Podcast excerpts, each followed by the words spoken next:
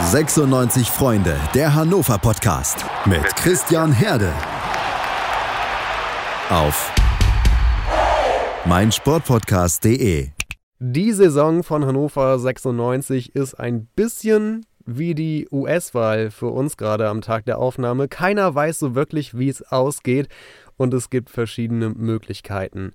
Damit wir in all dem Wirrwarr aber nicht den Überblick verlieren, habe ich mir zwei Gäste eingeladen, äh, die mir genau dabei helfen. Und wir wollen auch mal ein bisschen genauer darauf schauen, was ist eigentlich der Plan in dieser Saison? Was möchte Kenan Kutschak machen?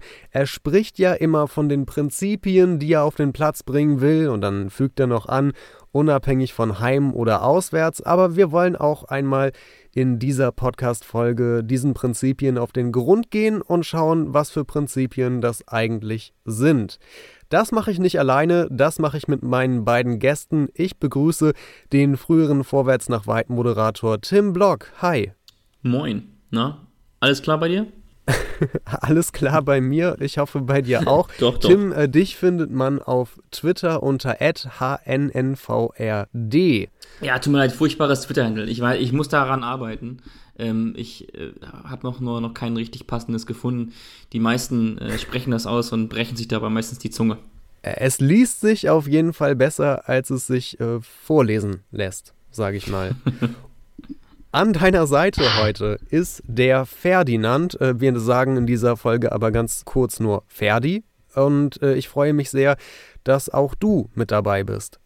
Hallihallo, ich freue mich, bei euch dabei zu sein. Ferdi hat auch einen Twitter-Handle, nämlich findet er ihn bei fußballleben96 und Fußball mit Doppel-S geschrieben. Habe ich das richtig notiert?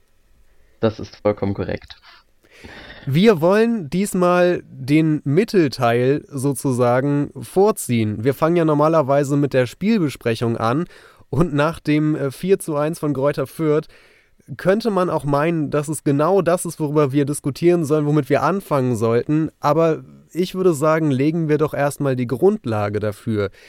Die Frage, die ich mit euch beiden besprechen möchte, ist ja im Prinzip, was sind diese Prinzipien, die Kenan Kutschak bei 96 anlegen möchte, die er auf dem Platz sehen möchte?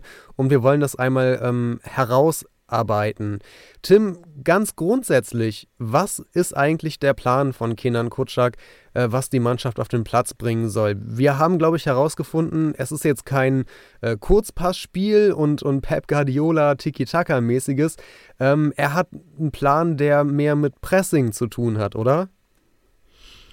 Ja, das kann man darauf schon unterbrechen. Also ich glaube grundsätzlich auch kann man die Frage, je nachdem, ähm, wie man sie angeht, ähm, welchen Plan Kenan Kocak mit Hannover 96 im Allgemeinen verfolgt und was er mit Prinzipien meint, eigentlich ganz, ganz kurz beantworten.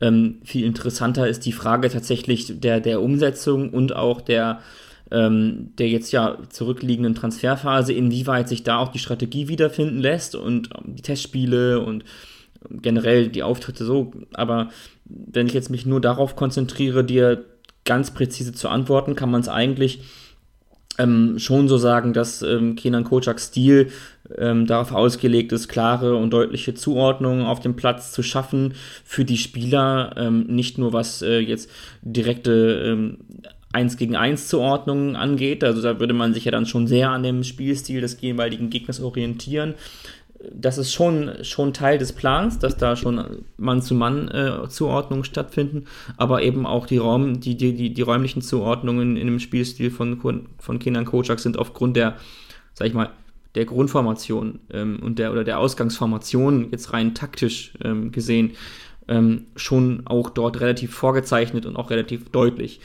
Ähm, hinzu kommt das, was du schon richtig angemerkt hast, das intensive und hohe Pressing, also jetzt ganz, ganz speziell, wenn ich mich auf die Rückrunde der vergangenen Saison mal konzentriere, das ist das auch, was uns ausgemacht hat.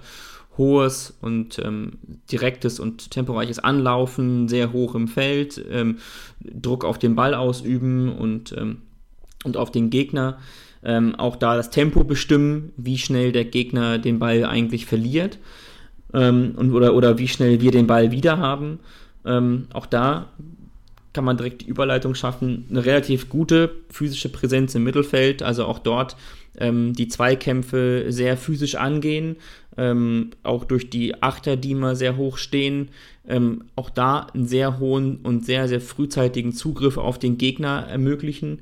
Ähm, aber physische Präsenz ist nicht nur im Mittelfeld zu finden, auch die Innenverteidiger, gerade in den Innen innenverteidigen Positionen, da äh, bin ich schon der Meinung, dass man ähm, da auch den Fokus sehr auf physische Präsenz gelegt hat, wenn ich mich jetzt dann mal auf die Verpflichtungen, Neuverpflichtungen ähm, von ähm, Baris Bastas und ähm, Simon Fayette konzentriere. Das sind zwei physisch starke ähm, Innenverteidiger, die man dazugeholt hat. Also man hat nicht explizit nochmal jemanden geholt wie, ähm, wie Jan Hogmar vom, von TSG Hoffenheim, der halt einfach beidfüßig und mit verbundenen Augen blind hinten jeden Ball locker rausspielt, sondern man hat schon zweikampfstarke Spieler gesucht, ganz explizit nach denen gesucht und die auch gefunden. Und im Sturm hat man mit Hendrik Weidand ja jemanden, der ähm, Vereine durch seine Physis sich auszeichnet. In der Rückrunde war da ähm, John Guidetti ähm, der Zielspieler von, der die gewisse Physis mitgebracht hat. Also auch dort wieder der Fokus auf physischer Präsenz. Also seitdem Kenan Kocak da ist, verfolgt er eine, den Plan der physischen Präsenz im Mittelfeld, im Sturm und in der Abwehr, also in allen Teilbereichen der Mannschaft. Ähm, hauptsächlich aber in zentralen Positionen. Und das, was ihn wahrscheinlich auch von ähm, nicht allzu vielen Trainern unterscheidet, Ferdi wird mir da gleich recht geben, äh, individuelle Qualität ist auch etwas, ähm, was für den Spielstil von Kenan Kocak unerlässlich ist. Ähm, das jetzt mal so ganz kurz und grob zusammengefasst. Man kann da noch sehr analytisch in die Tiefe gehen. Würdest du noch was anfügen, Ferdi? Nee, ich würde mich grundsätzlich dem Ganzen ziemlich anschließen.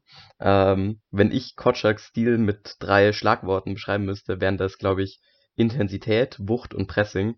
Und wie Tim gut ausgeführt hat, war gerade das Pressing etwas, was uns äh, im letzten Jahr unheimlich stabilisiert hat, auch im Vergleich zu Slomka, wo wir dann deutlich besser waren im Spiel gegen den Ball.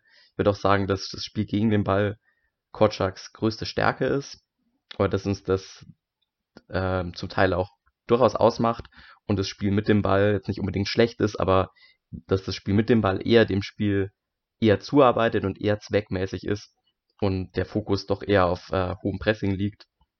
Und wie Tim auch ganz gut ausgeführt hat, konnte man an den äh, Innenverteidiger-Diskussionen und an den Innenverteidiger-Transfergerüchten diesen Sommer ganz gut sehen, auf was Kotschak Wert legt, dass eben diese physische Präsenz äh, in der Abwehr, wie eben an Baris Bastas gesehen, auch äh, Zirov, der Innenverteidiger von Sandhausen, der zwischenzeitlich gehandelt wurde, passt ganz gut in dieses Profil. Also große Spieler, die ähm, eine physische Präsenz ausstrahlen, die äh, hinten mit ihrer Physis viele Bälle klären, was ganz gut dazu passt, dass man durch das eigene hohe Pressing den Gegner zu recht vielen hohen langen Bällen äh, ja, zwingt. Und dabei, dass der dass, ich sag mal, die Qualität mit dem Ball am Fuß bei den Innenverteidigern jetzt eher eine untergeordnete Rolle spielt, weil das doch äh, gerade bei eigentlich auf alle Innenverteidiger, die bei uns so gehandelt wurden, zutraf, dass sie ihre wenigen oder einzigen Schwächen mit dem Ball am Fuß hatten, was aber in Kocaks System gar nicht so wichtig ist, weil vor allem schnell vertikal in die Spitze gespielt wird und dass die Ballbesitzphasen nicht besonders lang sind und er von den Innenverteidigern nicht unbedingt erwartet, dass sie mit flachen Bällen hinten raus das Spiel eröffnen. Ferdi, ähm, ich glaube, ich frage dich zuerst und Tim wird sich dann eh noch ähm, bestimmt anschließen. Welche Rolle spielt die Raute äh, mit der wir ja nun bislang am erfolgreichsten waren unter Kutschak bei diesen Pressing-Bemühungen? Nun, ich glaube erst einmal, dass die Raute, dass, äh, die wurde vor allem letztes Jahr am Anfang institu institutionalisiert. Ich glaube, das war vor allem zweckmäßig, weil uns einfach die Flügelspieler gefehlt haben und das Spielermaterial letztes Jahr am besten zur Raute gepasst hat. Dieses Jahr hat er jetzt wieder darauf zurückgegriffen, teilweise dadurch bedingt, dass mit Patrick Tomasi unser Rekordzugang wohl immer noch keine Option für 90 Minuten ist. Bin ich gespannt, wenn wirklich mal alle Flügelspieler fit sind, ob diese Raute weiterhin so ein präferiertes System von Kotschak bleibt oder ob er eigentlich etwas anderes anstrebt, aber aufgrund der fehlenden Spieler äh, gerne auf die Raute zugriff, zugegriffen hat und es immer noch tut. Oh, aber die Raute spielt natürlich auch eine äh, große Rolle im Pressing, aber ich traue Kotschak zu, dass er da äh, unabhängig vom System immer ganz gute Zuordnung findet, ob es dann eher mannorientiert ist, wie wir es letztes Jahr viel gesehen haben, oder dann ein bisschen raumorientierter wird. Tim, kannst du noch mehr dazu sagen, wie aus der Raute heraus das Pressing funktioniert, die Zuordnungen?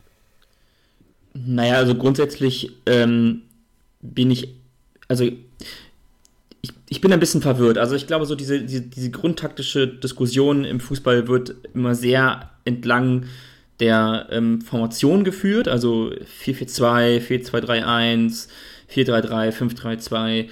Ähm, ich glaube, wenn wir uns vorstellen, dass jeder Spieler, und das jetzt mal den Bogen auch zur individuellen Qualität ähm, zu spannen, ähm, wenn wir uns mal vorstellen, dass jeder Spieler in dem Wettbewerb gleich gut ist, also jede Mannschaften haben einen gleich starken Kader, dann äh, würde ja viel mehr darauf geachtet werden, äh, wie welchen Spieler ich in welchen Situationen in welche Rolle packe. Und ähm, insbesondere jetzt, wenn man das mal reproduziert auf die derzeitige Diskussion um die Mittelfeldraute, die in Hannover allgegenwärtig ist, also egal mit wem man sich mal unterhalten hat, als man sich noch persönlich treffen durfte, ähm, äh, war eigentlich in jedem zweiten Satz, also ganz egal, wie belesen oder wie gut informiert derjenige war, war eigentlich jeder in jedem zweiten Satz viel, ja, wir haben die Mittelfeldraute und da machen wir es halt eben so, dass der Genki spielt eben die 10 und so und ähm, der Kaiser ein halber Sechser oder so, keine Ahnung, also bin ich ein bisschen verwirrt eigentlich so, was das angeht, weil im, im Grunde genommen habe ich, hab ich das Gefühl, dass es eigentlich egal ist, mit welcher Grundformation wir reingehen wir verfolgen halt immer das gleiche Muster. Also wir haben die ja. Achterpositionen und die Achterräume besetzt, wir haben den Sechserraum besetzt, wir haben den Zehnerraum besetzt. So, wir besetzen also zentrale Räume, einfach aufgrund dessen, was Ferdi ja gerade schon vollkommen richtig gesagt hat, weil wir für das Flügelspiel A ähm, gar nicht vorne den einzig und außerkornen Stoßstürmer haben, weil wenn du nämlich mit drei oder mit Flügelspielern spielen wollen würdest, würdest du, äh, spielst du in der Regel wenn du nicht mit Wingbacks spielst, also eben halt im 3-5-2 zum Beispiel oder im, weiß nicht, im 3-4-3 spielst du automatisch mit einer Spitze.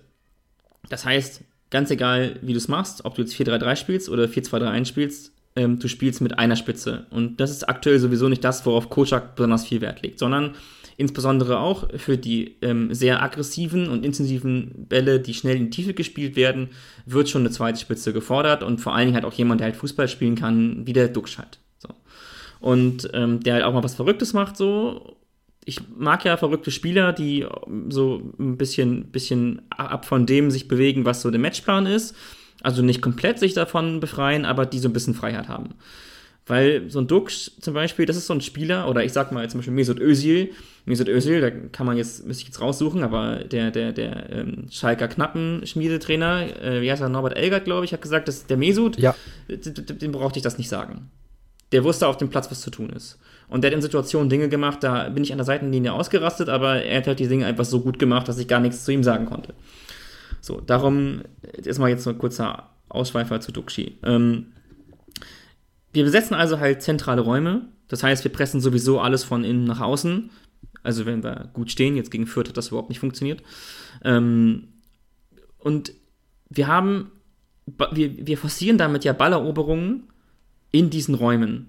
In den gegnerischen Sechserräumen oder in unseren eigenen Achterräumen und spielen dann ja, eh, weil wir eh schon sehr hoch stehen oder weil wir eh schon ja, sehr früh angreifen, haben wir ja auch umso früher in der Regel den Ball und spielen dann eh schnell in die Tiefe ich glaube, dass der Unterschied, und das konnte man in den Testspielen ganz gut sehen, da haben wir eben nicht nur mit Mittelfeldraute gespielt, sondern haben das eine oder andere auch aus, ausprobiert. Ich glaube, dass es insbesondere etwas damit zu tun hat, wie das Pressing sich äußert. Und dass anhand der Intensität und der Qualität des Pressings wir unser Spielsystem oder unsere, unsere Grundformation anpassen werden.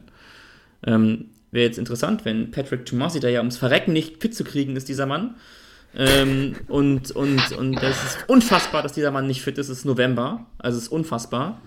So, der ist seit, weiß nicht, zwölf Wochen hier und in der Zeit wäre ich sogar fit gewesen. Ähm, so. Ey, den Witz wollte ich gerade machen. Linden, ja, musste früher aufstehen. Ähm, und äh, Linden Meiner, ähm, das, das sind dann schon Flügelspieler, die, die so einem 4-3-3 die Breite geben und das Tempo geben, was es benötigt, um die Spieler halt auch echt in die direkten Duelle zu schicken.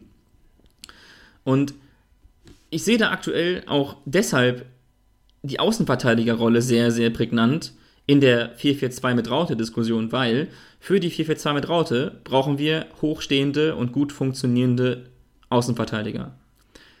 Das heißt, solange wir die Außenbahnspieler, Patrick Chumasi und beispielsweise Linden Miner, und unser ganzes Spielsystem nicht auf 4-3-3 ausrichten oder auf generell Breite im Spiel und Flügelspiel und so weiter, das, was also alle anderen Mannschaften jetzt schon machen, solange werden wir nach wie vor mit hohen Außenverteidigern spielen und da uns eine neue Problemstelle schaffen. Beantwortet das so ungefähr deine Frage? Äh, ich denke schon, wobei äh, die Frage schon so lange her ist, dass ich nicht mehr weiß, was die Frage war. Aber ich möchte gerne eine Sache von dir, die du gesagt hast, aufgreifen. Tim, du meintest ja eben, ähm, es ist ja im Prinzip egal, aus welcher Formation wir spielen. Die Prinzipien sind immer die gleichen. Ähm, ich möchte schon mal den kleinen Vorgriff auf das Fürth-Spiel wagen und in den Raum stellen, dass ich den Eindruck hatte, dass in dem Moment, wo wir nicht mehr mit der Raute gespielt haben, ähm, dass dann etliche ähm, oder, oder, oder dass die Spieler dann nicht mehr genau wussten, was sie eigentlich zu tun haben. Sprich, äh, in dem Moment, wo wir umgestellt haben, da liefen die Laufwege nicht mehr automatisch, da waren die Zuordnungen nicht mehr automatisch. Und mein Eindruck ist, dass all diese Automatismen aktuell nur in dem 4-4-2 mit Raute ordentlich eintrainiert sind und bei den anderen ähm, Formationen dass man dort merkt, da haben die Spieler noch nicht so viel Erfahrung mit und wissen oft gar nicht äh, so schnell, wie sie es eigentlich müssten, was sie in dem Moment zu tun haben auf der neuen Position. Das ist mein ja. Eindruck aus dem Fürth-Spiel und den Spielen davor. Ja. Würdest du, Ferdi, mir dabei zustimmen? Tim, du darfst gern äh, zuerst sagen, wenn Na gut. Um jetzt, um jetzt, äh, ich möchte jetzt hier nicht die Sendung an mich reißen, aber ähm, ja und nein. Also, sobald du umstellst, ändert sich natürlich dein Zugriffsbereich, ist ja klar. Also wenn du vom 4-4-2 mit Raute mit denselben Spielern umstellst auf ein 4-2-3-1 beispielsweise, dann kann ja einer von den beiden Stürmern alleine schon vorne, kann ja nur auf die 10 oder auf die Außenbahn rücken. Ich glaube, dass wir das für, weder für Duxch noch für Weiland möchten, dass die auf einer anderen Position spielen. Und ja, also die, die, die, wie gesagt, die Zugriffszonen, die ändern sich, aber der, das Prinzipchen, also mein Prinzipienkatalog bleibt trotzdem gleich ich möchte trotzdem hoch den Ball haben und früh attackieren. Wie gesagt, ich habe den Eindruck, dass die Spieler aktuell aber noch nicht wissen, wie sie mit anderen Systemen dann damit umgehen, dass eben die Instruktionen in dem Moment nicht mehr 100 pro klar sind, wie sie es sind, während wir noch mit Raute spielen. Das ist mein Eindruck. Hm. Ja, vielleicht liegt es ein bisschen daran, dass dann sie sich, dass sie ihre Stärken nicht so richtig ausspielen können. Also wenn du 4-4-2 mit Raute spielst, hast du ja dann den, den äh, Eckenprofi Kaiser auf der ähm, Halbposition so und den und eigentlich den, den Muslia, der ja ein super Achter ist. Ähm, den hast du aber rausgenommen. Ich weiß gar nicht, für wen hat er denn dann eigentlich gebracht, ist auch eigentlich egal. Ähm, also es ändert sich ja schon ein bisschen was für dich als Spieler, wenn du dann plötzlich rechts außen spielst, obwohl du eben gerade noch, weiß ich nicht, Zehner gespielt hast oder so. Aber trotzdem ist es natürlich eine Umstellung. Ich weiß nicht, ich glaube, das Fürth-Spiel ist jetzt nicht so ein super Beispiel, ähm, weil da mhm. war zu dem Zeitpunkt kam die Umstellung eh viel zu spät und ähm, da war die Messe eh schon gelesen. Und da haben auch andere Dinge nicht gestimmt. Darum weiß ich jetzt nicht, wie Ferdi das sieht, aber. Ich kann persönlich schon nachvollziehen, woher dieser Eindruck äh, von Christian kommt. Mhm. Und ich, es finde ich auch logisch, dass die äh, 4-4-2 mit Raute die Formation ist, in der sich die Spieler am wohlsten fühlen ich finde trotzdem nicht, dass es einem davon abhalten sollte, dass wir uns weiterentwickeln, dass wir auch andere Grundordnungen beherrschen und äh, dass man den Mut haben sollte, oder genauer gesagt Kotschak den Mut haben sollte, auch wenn die Raute sicher das ist, was die Spieler aktuell am besten beherrschen, sich da entsprechend äh, aus dieser Komfortzone zu lösen, wenn es halt gerade eben nicht zu dem Gegner passt oder gerade nicht dazu passt, was man in diesem Spiel konkret machen will. Ja. Ich, ich stimme dir vollkommen zu. Nur gleichzeitig denke ich mir, sollte die Mannschaft zu diesem Zeitpunkt nicht eigentlich schon weiter sein? Sollten die nicht deutlich weniger Probleme haben, als es der Fall ist, ähm, wenn das System umgestellt werden muss? Fertig, bitte.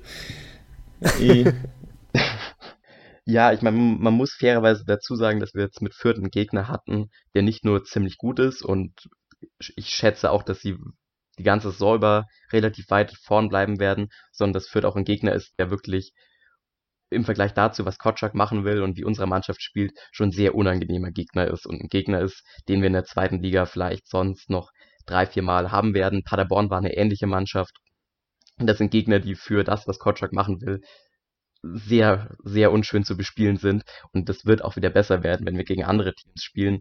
Trotzdem äh, ist es natürlich etwas ernüchternd, wenn wir sehen, okay, spielerisch hat sich nicht so viel getan und wir waren jetzt gegen Fürth wirklich dermaßen unterlegen, wie es für einen Aufstiegskandidaten, einen selbsternannten, nicht der Fall sein sollte. Selbst wenn dieser ähm, ja mit seinen Stärken sehr gut zu den eigenen Schwächen passt, aus Fürther Sicht. Schatz, ich bin neu verliebt. Was? Da drüben. Das ist er. Aber das ist ein Auto. Ja, Mit ihm habe ich alles richtig gemacht. Wunschauto einfach kaufen, verkaufen oder leasen. Bei Autoscout24. Alles richtig gemacht. Ferdi, um dich noch ein bisschen mehr in die ähm, Diskussion reinzubekommen, und ich wollte die Frage vorhin schon stellen, Mhm. wie sieht unter diesem Kotschak-System mit seinen Prinzipien und so weiter und unabhängig von der Formation auch, wie sieht eigentlich das ideale oder das typische 96-Tor aus? Das ist eine sehr gute Frage. Ähm, ich würde sagen, es kommt durch einen vertikalen Ball zustande, durch einen schnellen Ball, äh, zum Beispiel nach äh, eigenem guten Anlaufen, gutem Pressing, dass der Gegner gezwungen ist, einen langen Ball zu spielen. Dieser wird durch die physisch starken Innenverteidiger oder auch durch Jaka Biol erobert, selbst dann schnell in die Spitze gespielt, zum Beispiel auf Weidand, mit dem ich persönlich nicht ganz warm werde, aber das für, der für das System Kotschak schon seine Bedeutung hat. Dieser dann ablegt, ähm, von hinten Haraguchi startet und der sich dann etwas fallen lässt. Und da sind wir auch ein bisschen bei dem, was Tim vorher schon angedeutet hat. Kotschak ist schon auch gerade im Offensivspiel relativ viel von individueller Qualität abhängig und davon, dass Haraguchi und äh, Duxch ihre Ideen haben. Und was kann man als Trainer tun, um, um diese individuelle Qualität dann auch richtig einzusetzen? Ein Anfang wäre Haraguchi nicht wiederholt auf Außen zu stellen, wo er leider Hm. sehr verschenkt ist. Das wird mir schon für, für den Anfang reichen, dass wir Haraguchi, der einfach, würde ich sagen, unser bester Spieler, unser wichtigster Spieler ist, in eine zentrale Rolle bekommen. Auch wenn das dann vielleicht äh, ein bisschen schwierig ist, meiner entsprechend einzubinden. Das Ziel muss es sein, Haraguchi in eine zentrale Rolle zu bekommen, in der er das Spiel so gut und so viel wie möglich beeinflussen kann. Ich würde sagen, davon hängt viel ab. Und ich musste jetzt auch direkt eben an Meiner denken, weil der ist ja bislang komplett außen vor, sollte in der Theorie aber eigentlich einer unserer besten Fußballer sein. Und Mhm. äh, da frage ich mich natürlich, was können wir nur tun, damit der wieder besser ins 96-Spiel reinpasst? Ich würde ihn fast ein bisschen als Opfer von der. Also, Ja. also er, ist schon, er ist schon in der Opferrolle, finde ich, ähm, wenn man das jetzt so mal so plakativ sagen kann. Also, äh, er findet ja eigentlich aufgrund seiner. Er ist jetzt im Pressing halt nicht so super. Ähm, ist halt auch nicht so dribbelstark, das, was man von ihm eigentlich glauben würde. Ist aber trotzdem halt witzigerweise trotzdem ein sehr guter 1 gegen 1 Spieler. Ähm, ich glaube, glaub, den, den werden wir erst richtig zur Geltung bringen, wenn der, wenn, wenn halt wirklich ähm, ins 4-3-3 umgestellt wird oder ähm, der Flügelfokus wieder mehr, mehr Anklang findet. Aber ich, ich weiß nicht, also ich glaube, man stellt sich unter ihm, ja, haben es ja schon ein paar Mal versucht mit ihm als auch als Zehner, das hat ja nicht so gut funktioniert und als zweite Spitze eigentlich auch nicht so richtig gut. Ähm, ich glaube, man verspricht sich dann schon eher halt, dass er den, den, den, den, den vertikalen Ball halt kriegt. Also, weil er halt einfach unverschämt schnell ist. Also, das ist halt, glaube ich, einz der einzige Grund, warum der, ähm, warum der halt ähm, vorne drin spielt. Weil der einfach unfassbar schnell ist und im 1 gegen 1, also auch insbesondere im Laufduell halt, ähm, halt jeden abzockt. Ich wollte auch noch mal über die Stürmer sprechen. Ähm, jetzt haben wir Meiner erwähnt, der gegen Fürth im Sturm starten sollte und laut Kutschak ähm, für mehr Tiefe sorgen sollte mit seiner Ja, Schnelligkeit und äh, wahrscheinlich über eben genau diese angesprochenen vertikalen langen Bälle. Ähm, hat jetzt so semi-gut funktioniert, würde ich sagen. Welche Rolle spielt in Kutschaks Überlegungen eigentlich so der klassische Zielspieler, von dem wir mit Henrik Weidand nun mal nur einen im Kader haben? Weil ich habe immer das Gefühl, wenn zum Beispiel Meiner und Duxch zusammenspielen, dass es halt beides nicht so die Typen sind, ähm, die unbedingt in der Strafraummitte auf den Ball lauern, sondern sich eher darum herum ähm, bewegen. Und wie wichtig ist eigentlich dieser Zielspieler und wie kann das sein, dass wir da nur Weidand haben eigentlich, frage ich mich dann auch. Äh, warum wir nur Weidand haben, da bin ich jetzt überfragt. Da wäre Gerhard Zuber, glaube ich, die bessere ähm, Ansprechstation. Würdest du zustimmen, wir, dass wir mehr als Weidand bräuchten als Zielspieler? Ja, ich finde, ich find, der Sturm ist schon ziemlich dünn besetzt. Zumindest ein, der halt vorne den Ball festmacht. Also, ja. um das jetzt mal. Beziehungsweise Weidand ist ja mit seiner physischen Präsenz schon, hat eine gewisse Bedeutung eben. Und er ist leider auch der einzige Spieler, der vorne, Duxch ist zwar relativ groß, aber er ist nicht der Stürmer, der die Bälle festmacht. Er ist nicht dieser Wandspieler. Ähm, und da ist Weidand eigentlich unser einziger, der aber aufgrund seiner äh, eher beschränkten Fähigkeiten, was Ballannahme, Ballmitnahme etc. betrifft, auch nicht unbedingt optimal für die Rolle ist. Insofern würde uns ein weiterer Stürmer da sicher gut tun. Ich finde übrigens, er ist ähm, noch kontinuierlich besser geworden. Also widersprecht mir, wenn ihr wollt, aber ich habe das Gefühl, dass Hendrik Weidand immer weiter an seinen technischen Fähigkeiten arbeitet und manche Dinge mittlerweile gut klappen, die vor einem Jahr noch nicht so gut geklappt haben. Zum Beispiel? Ähm, äh, saubere Pässe im Prinzip. Also wenn er den Ball erstmal unter Kontrolle gebracht hat, dann ist die Wahrscheinlichkeit, dass er einen sinnvollen Pass weiterspielt, finde ich mittlerweile relativ hoch. Gut, ich glaube, das ist etwas. Also wenn er keinen sauberen Pass spielen könnte, würde er nicht, er, würde er nicht zweite Bundesliga spielen. Dass es vorher nicht geklappt hat, lässt eher darauf schließen, dass ihm da vor allen Dingen Erfahrung gefehlt hat. Erfahrung mit den Mitspielern. Das ist ja ein bisschen, ne, der Mann ohne Ball bestimmt das Spiel. Alte ähm, Fußballweisheit, ähm, kann ich gar nicht oft genug sagen. Habe ich am vergangenen Wochenende öfter gesagt. Ähm, ja, also ich glaube, da, da er hat, also ja, er arbeitet schon an seinen, an seinen, an seinen, seinen Schwächen, das ist richtig. Ich weiß jetzt nicht genau, ob es noch so viel gibt, was er noch verbessert oder verbessern kann. Da hm. ist für mich, also ich glaube, dass er langsam am Limit ist, was seine, was seine Verbesserungswürdigkeit angeht. Ich glaube, dass er nicht mehr viel besser machen kann. Ich glaube aber auch, dass er in einer anderen Mannschaft, in der er eigentlich nur als Boxspieler fungiert, deutlich erfolgreicher, nicht besser, aber erfolgreicher wäre. Und wo wir schon über Einzelspieler sprechen, wir haben jetzt schon ähm, einige Aspekte von Kurczaks Spielidee herausgearbeitet. Unter, ähm, ja, wenn, wenn, ihr, wenn ihr an seine Idee denkt und wie er spielen lassen möchte und dann auf den Kader blickt, wo würdet ihr sagen, sind denn aktuell die Schwächen? Ich persönlich finde, dass der Kader vor allem super dünn besetzt ist. Man merkt es jetzt schon, äh, wenn als Hult ausgefallen ist, hatten wir sofort einen riesen Qualitätsverlust ähm, links in der Linksverteidigung. Ich habe mir, weil das ist mir beim Fürth-Spiel aufgefallen und hat mich interessiert, ob es auch äh, mit Zahlen untermauert werden kann, habe ich gefunden, dass äh, Fürth 50 Prozent, also die 50 Prozent der Angriffe von Kräuter Fürth liefen über ihre rechte, also über unsere linke Seite das heißt, die haben sehr stark über rechts gespielt und entsprechend haben wir auf unserer linken Seite ziemliche Probleme bekommen. Simon Ruya, Simon Ruya hat mir bisher immer gut gefallen. Auf links fand ich ihn jetzt äh, nahezu Totalausfall. Weiß nicht, ob es äh, nur ein schlechter Tag war oder ob er wirklich links grundsätzlich deutlich schwächer ist als rechts. Aber ich finde, man merkt, wir sind sehr dünn besetzt. Ob es jetzt in der Außenverteidigung ist, ob es jetzt im zentralen Mittelfeld ist, wo Mike Franz ausfällt, der ist jetzt zwar nicht der große Qualitätsverlust, finde ich, aber auch da, wir haben, hatten gegen Fürth eigentlich keinen zentralen Mittelfeldspieler auf der Bank sitzen bei neuen Bankplätzen. Das ist dann schon, also wir sind ein, ein, zwei Ausfälle davon entfernt, riesige Qualitätsverluste zu erleiden. Ja, das stimmt. Sehe ich auch so. Unsere erste Elf finde ich persönlich sogar ziemlich stark, nur dahinter dann doch relativ schnell dünn. Hm. Meiner Einschätzung nach. Und Tim, wo wir gerade bei zentralen Mittelfeldspielern sind, ich weiß, du bist ein großer Verfechter von Florent Muslia. Wie sieht für dich eigentlich die ideale Mittelfeldkombination aus? Boah.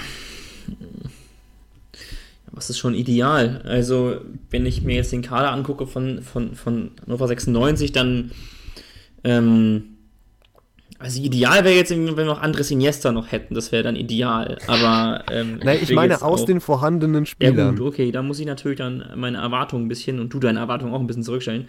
Ähm, Minimal. Also ich, ich, glaube, ich glaube schon, dass das so Flo Muslia, um jetzt mal da jetzt auch ähm, Bezug zu nehmen, ähm, ist halt ein, ein, super Achter oder Zehner. Ich, äh, Achter vielleicht sogar noch ein bisschen besser.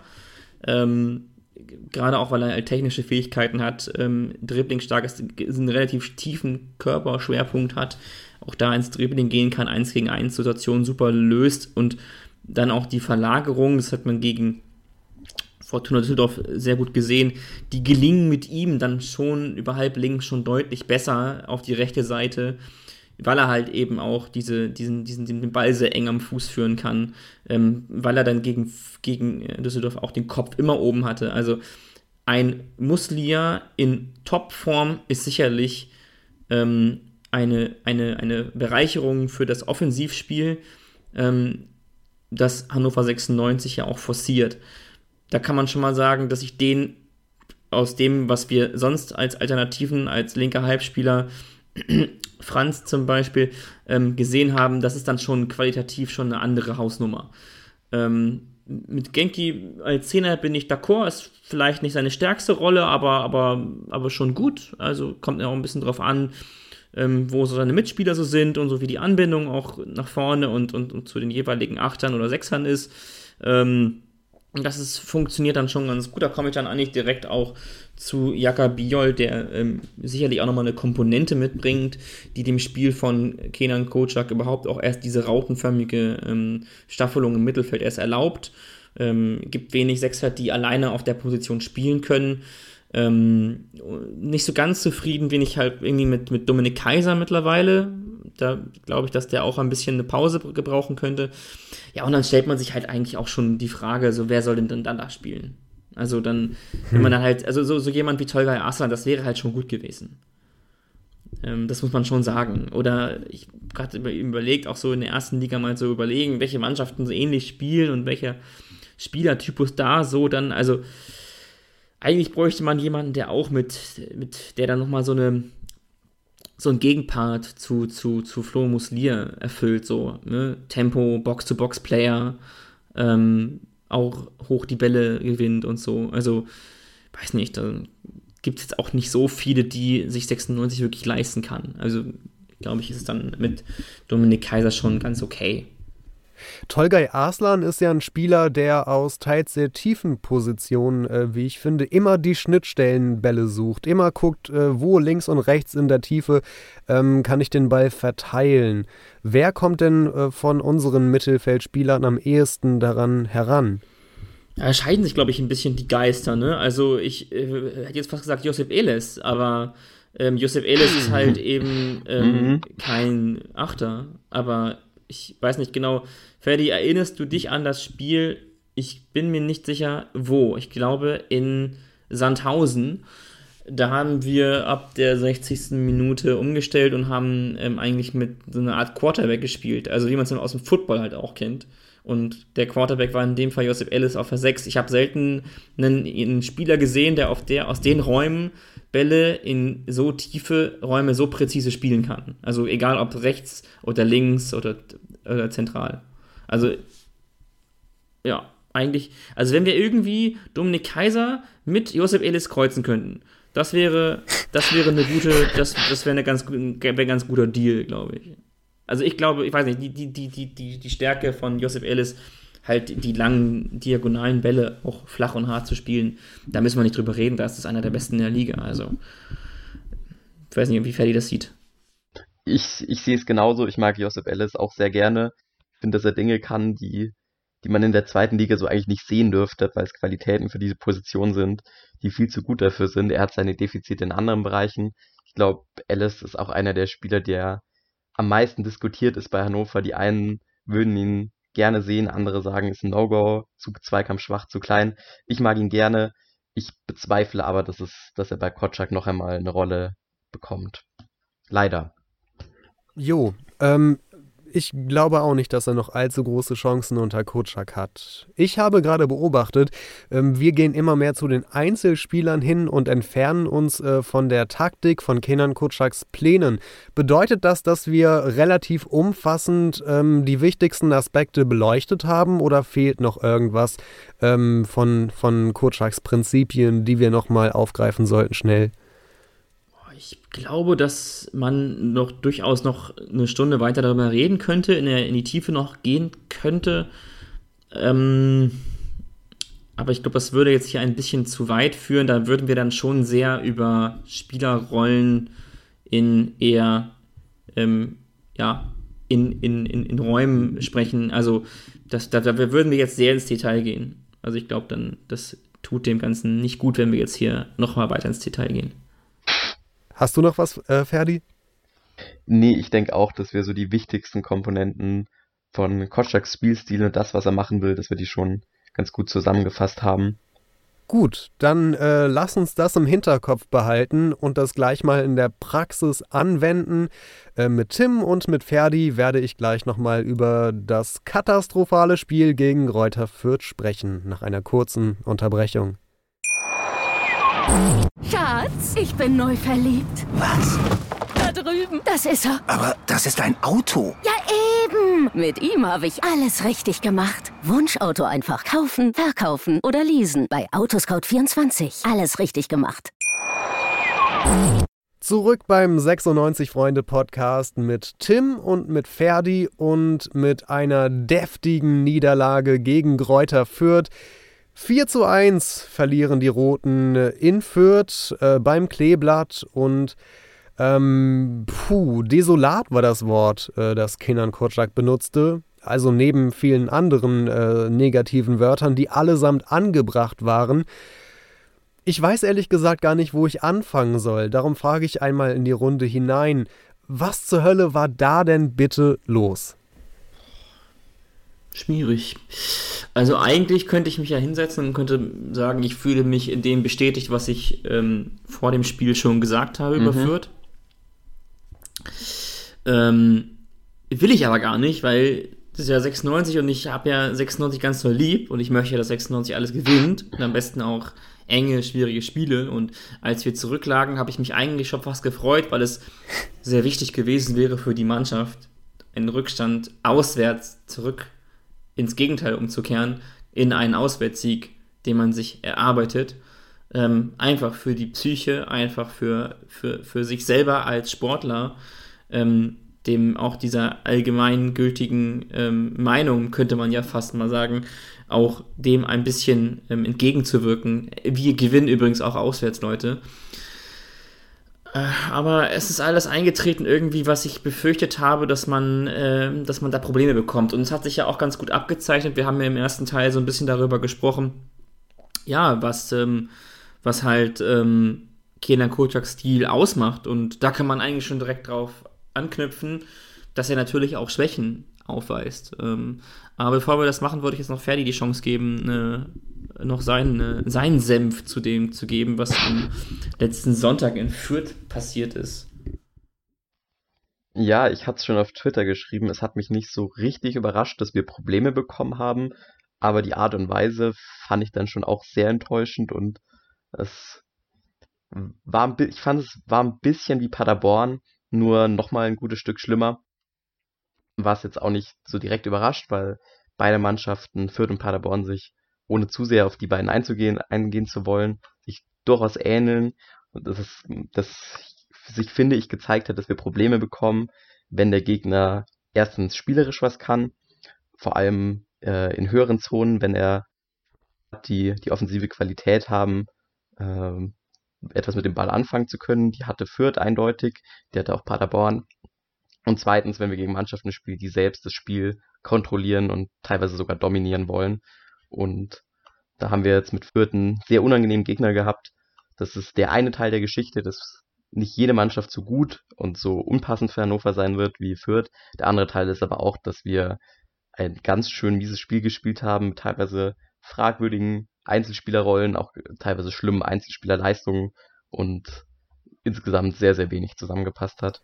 Ferdi, wenn ähm, ich dir mal diese drei Optionen geben dürfte, lag mhm. es ähm, vor allem daran, dass der Gegner richtig stark war? Oder lag es daran, dass das Spiel vor dem Spiel an der Taktiktafel verloren wurde? Oder lag die Niederlage eventuell daran, dass einzelne Spieler es nicht geschafft haben, einen einfachen Flachpass über fünf Meter anzubringen?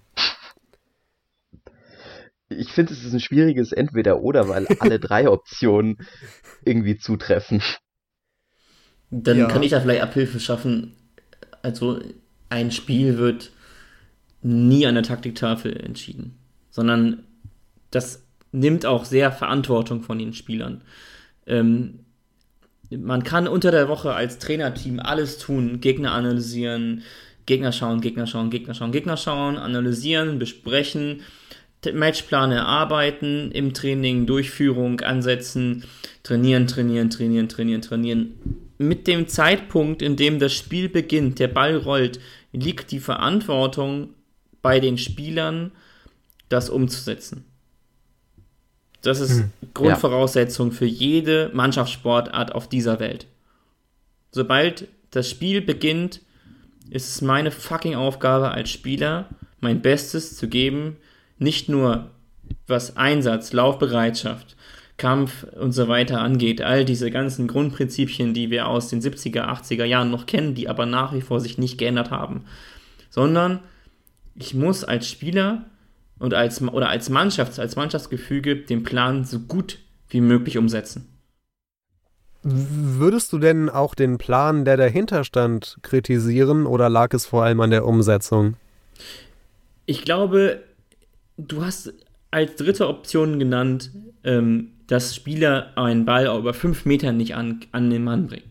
Solange wir über solche Fehler sprechen, über solche Fehlerketten auch sprechen, über individuelles Versagen, ähm, also sich, das hat ganz, ganz viel damit zu tun, dass ich eigentlich schon fast sagen möchte, dann dürfen wir über die Taktik nicht reden. Weil, hm. wenn du deine Hausaufgaben nicht machst auf dem Platz, dass du konzentriert bist, den Ball über fünf Meter an. Also wir reden über den Ball über fünf Meter. Ich spiele dir den Ball zehnmal mit verbundenen Augen über fünf Meter auf dem Platz hin und her. Das kann jeder Fußballprofi selbstverständlich genauso. Ist ja klar. Ist ja Fußballprofis. Ich will damit sagen, das machen die sogar mit Gegnerdruck. Aber äh, ich will damit nur sagen, das sind Grund Grundvoraussetzungen. Das ist, das ist das, was Kenan Kocak auch meint, wenn er sagt katastrophal. Wenn die Grund, Grundlagen nicht, nicht erfüllt sind, nicht passen, dann brauchen wir über Taktik und über Formationen nicht sprechen. Aber trotzdem darf man schon einen taktischen Plan hinterfragen. Aber kritisieren darf man die Spieler. Ferdi, wenn ich mir diese Tore äh, nochmal angucke, und das habe ich eben mhm. getan vor der Aufzeichnung, ähm, dann habe ich vor allem eine Parallele im Prinzip bei allen Toren gesehen. Also die Zuordnung in der Abwehr kann man so sagen. Ich würde aber viel eher sagen, da waren ja riesige Lücken. Und da waren teilweise Überzahlsituationen der Fürther, wo man das gar nicht erwarten würde. Also wenn du da, wo 96 den Ball verliert, ver verloren hat, wenn du dort den Ball verlierst, dann kann es eigentlich nicht sein, dass die auf einmal 4 gegen 3 gegen uns spielen. Wo kamen diese riesengroßen Lücken denn her? Ich würde einen Teil darauf schieben, dass das Pressing einfach nicht funktioniert hat. Und an dem, in dem Moment, in dem unser hohes Pressing ausgespielt wird, kommen wir in Situationen, die für die Verteidigung nicht unbedingt einfach zu verteidigen sind. Insofern wäre das ein Ansatz, wo ich sagen würde, okay, wenns Pressing nicht funktioniert, dann kommen wir in schwierige Situationen, teilweise in Unterzahlsituationen oder in Situationen, wo der Gegner genauso viel Mann hat wie wir Verteidiger. Ja. Ansonsten ähm, habe ich mich teilweise auch fragend umgeschaut und dachte mir, wie kann das sein, dass wir ohne offensiv selber Druck auszustrahlen hinten so offen sind und äh, so viel Raum für den Gegner ist. Wir gar nicht nachschieben, wir sind gar nicht nachgeschoben, gar nicht. Also. Was ist das denn Faulheit oder was ist das? Ich will jetzt das Fass der Faulheit nicht aufmachen, also das ist dann schon. Hm. Ähm, das würde ich jetzt, das kann ich jetzt nicht mehr unterstellen, aber also das sind, also die Abstände entstehen ja, habe ich ja auch schon mal erklärt. Also immer wenn du hoch stehst, entstehen Lücken und, und Räume für den Gegner. Du musst halt einfach konsequent nachschieben. Also ich glaube, dass da so ein bisschen auch der Ablauf gefehlt hat und das, was Ferdi schon richtig angedeutet hat, also das Pressing vorne hat nicht gut funktioniert. Das kann erstmal daran liegen, dass es mit Linden Meiner auch jemanden gibt, der vorne dann neu ist, irgendwie im Angriffspressing vorne oder in der, im, im, im letzten Drittel an, anläuft. Also ich meine, wir haben ja auch gesehen, dass in der ersten Halbzeit, in den ersten fünf Minuten, war Fürth die spielbestimmendere Mannschaft aber trotzdem hat vorne das Anlaufen wesentlich besser funktioniert. Aber irgendwann hat sogar das nicht mehr richtig funktioniert, weil nicht richtig nachgeschoben wurde. Du kannst ja ähm, das dir ganz einfach ausrechnen. Die spielen mit Viererkette. Du läufst vorne mit zwei, vielleicht mit drei Mann an, wenn Haraguchi auch noch ein bisschen ins Wagnis geht und auch so ein bisschen seine Position so ein bisschen verlässt. Das heißt, die sind eh in Überzahl. Die spielen also, dann verlagern das Spiel auf den rechten Innenverteidiger, der spielt ihn beispielsweise sofort raus auf den Außenverteidiger und der Sechser kommt sofort, kippt sofort ab, ist anspielbar und ähm, dann, dann, dann verlagert der Außenverteidiger das Spiel wieder ins Zentrum und geht sofort steil, bietet sich wieder an. Das sind die einfachen Prinzipien, äh, auch was ich vorhin meinte, der Mann ohne Ball bestimmt das Spiel. Also, und den Sechser zum Beispiel, äh, den, den, den hätte ja eigentlich der Genki zulaufen müssen. Aber weil wir ja vorne zu dritt draufgegangen sind, dann war ja natürlich automatisch auch noch der Raum von Genki in seinem, in, sein, in seinem Deckungsschatten, will ich ja fast meinen, äh, vollkommen frei. Also muss natürlich sich jemand verantwortlich fühlen, auch dann für den Spieler, der sich dann halt eben direkt anbietet. Das ist entweder die Aufgabe des ähm, Flo Muslier oder des Dominik Kaiser. Das sind die ganz einfachen Abläufe. Sobald mein, mein Nebenmann hochgeht oder hochschiebt, schiebe ich nach. Weil wenn ich nicht nachschiebe, hat der Gegner Platz. Und der, wo spielt er hin? Da, wo Platz ist. Ist das der Grund, warum Flo Muslia zur Halbzeit ausgewechselt wurde? Vermutlich. Und weil er natürlich auch äh, mhm. kein Bein an die Erde bekommen hat. Also. Ja. Wirklich, weil, okay, dann, werfe ich noch einmal kurz rein, weil ich hatte ehrlich gesagt den Eindruck, dass Flo Muslia einer von ganz, ganz wenigen auf dem Feld bei 96 waren, äh, die zumindest mal versucht haben, die Defensive mit der Offensive zu verbinden und sowas ähnliches wie Schnittstellenpässe zu spielen und sich in einem Aufbauspiel nach vorne anzubieten auch mal. Also klar war das nicht alles gut oder so, aber ich hatte das Gefühl, dass er zumindest noch einer der wenigen äh, war, die sich bemüht haben um so eine ähm, ja, Verknüpfungsfunktion auf dem Feld. Vielleicht liege ich falsch damit, widersprecht mir gerne. Ja, das ist mir auch positiv aufgefallen. Nichtsdestotrotz ist der Plan von Kocak mit ihm ja ein anderer. Also, ähm, das ist ja das, was man ihm oft vorgeworfen hat, weshalb er auch eine lange, lange, lange Zeit nicht berücksichtigt wurde für keinerlei Startaufstellungen, Kaderplätze etc. Ähm, ich glaube, ähm, dass es dann auch taktische Gründe hatte, ihn zur Halbzeit auszuwechseln. Aber Flo Muslia soll sich ja aus, insbesondere dadurch auszeichnen, dass er eben eine Idee nach vorne entwickelt. Und ähm, wenn halt eben schon im Pressing das nicht so gut funktioniert, also ich will jetzt mich nicht auf ihn festlegen, Dominik Kaiser hat genauso eine Karre missgespielt wie die anderen anderen auch auf dem Platz, aber Dominik Kaiser kann halt eben auch, ich will jetzt nicht sagen, machen, was er will, aber Dominik Kaiser hat schon einen Stein im Brett beim Trainer mein Eindruck war ja, dass sich Dominik Kaiser zunehmend, und ich will jetzt nicht allzu böse werden, mhm. ähm, aber dass er sich zunehmend zu einer Rückpassmaschine entwickelt. Ja, naja, wenn das mal das Schlimmste wäre. Also äh, viel, viel, viel dramatischer finde ich eigentlich, dass wir ungefähr 24 Mal Ecke haben und jeder Mal und, und, und jedes Mal der Ball auf einen kurzen Pfosten kommt. Also das ist auch wirklich sowas, ich, ich habe wirklich für Standardsituationen nicht besonders viel übrig, wenn ich als Trainer möchte, dass ich aktiv das Spiel gestalte und aus dem Spiel heraus meine Torchancen erackere. Aber, also entschuldige mal, also wirklich, wenn ich jetzt zum vierten Mal den Ball, zum vierten Mal in Folge, den Ball nicht ins Zentrum spielen kann oder ich den Ball immer so einen Drall gebe, dass der Ball quasi zu meiner eigenen Eckfahne fliegt, dann frage ich mich wirklich, also ich verstehe Trainer, die sagen, das regelt der Spieler mit seinen Mannschaftskollegen, was sowas angeht. Aber ist da keiner auf dem Platz, der sagen kann, Alter, Dominik, du hast Tomaten auf den Augen heute, lass mich die scheiß Ecke treten. Also es hat garantiert auch eine, einen Grund, dass man, ne, dass der Duxi mit seiner Körpergröße nochmal zusätzlich Gefahr und so. Aber ich meine, Flo Muslia ist sicherlich auch jemand, der ungefähr weiß, wo er den Ball hinspielen soll, sobald der Ball mal ruht. Also einmal, hatte, einmal hatte der Duxi versucht, sich den Ball zu greifen ja. äh, zur Ecke. Und dann kam der kleine Giftzwerg Kaiser wieder und hat sich die, und, und hat sich die Pille genommen. Ja. Habe ich gesehen, ja. Da hat man schon die Enttäuschung im Gesicht von Marvin Duksch gesehen, ja. dass er gesehen hat, ah fuck, der Captain rennt wieder zur Ecke. Nicht nur, wirklich, also nicht nur der war enttäuscht. Da kenne ich noch ein paar mehr Leute, die auch enttäuscht waren. Aber gut, das ist ein anderes Thema. Also ich glaube, dass, also wirklich, Herr, Herr Kotschak, wenn Sie es hören, äh, wirklich, das, das, gucken Sie sich das nochmal an das ist, das, das, das, das, das kann Hannover 96 nicht ernst meinen. Und wo wir uns schon wieder an Einzelspielern abarbeiten. Ferdi, ich hatte einige Male von Fans gelesen bei diesem Spieltag. Äh, ja, mhm. da haben wir wohl gesehen, dass ähm, der zuvor hochgelobte Jaka Biol auch Grenzen hat. Hast du diese Grenzen auch wahrgenommen? Ja, ich sehe es ziemlich ähnlich. Man hat, finde ich, ganz gut gesehen, was Jaka Biol kann, wo er gut ist und wo er eben noch Probleme hat. Also gerade gegen in den Spielen davor sind wir auf Gegner getroffen, die nicht den großen Anspruch hatten, viel Intensität auf, auszuüben, die das Spiel eher verlangsamt haben.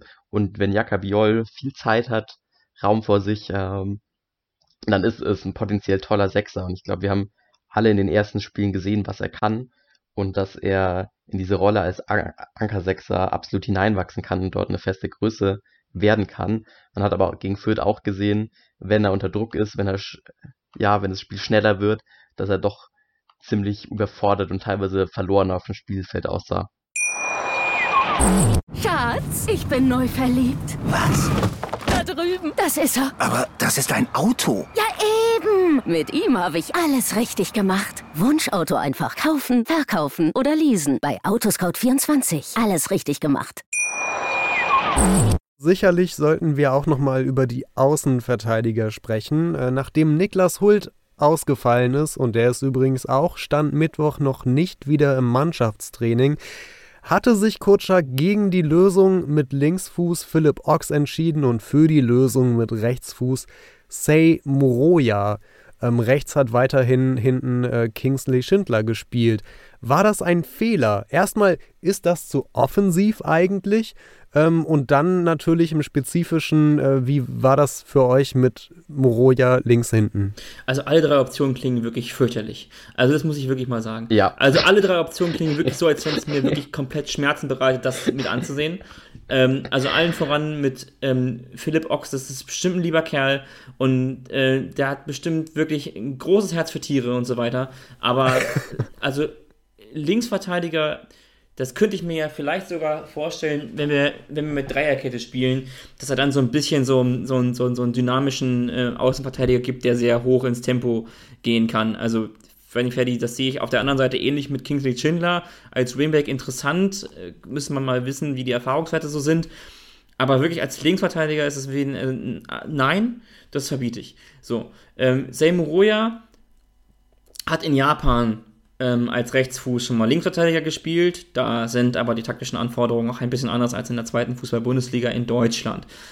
Kingsley Schindler auf rechts und als Rechtsverteidiger ist wirklich, wäre eine Frage, die ich wirklich gerne mal stellen würde, wo da ähm, die Idee hinter ist.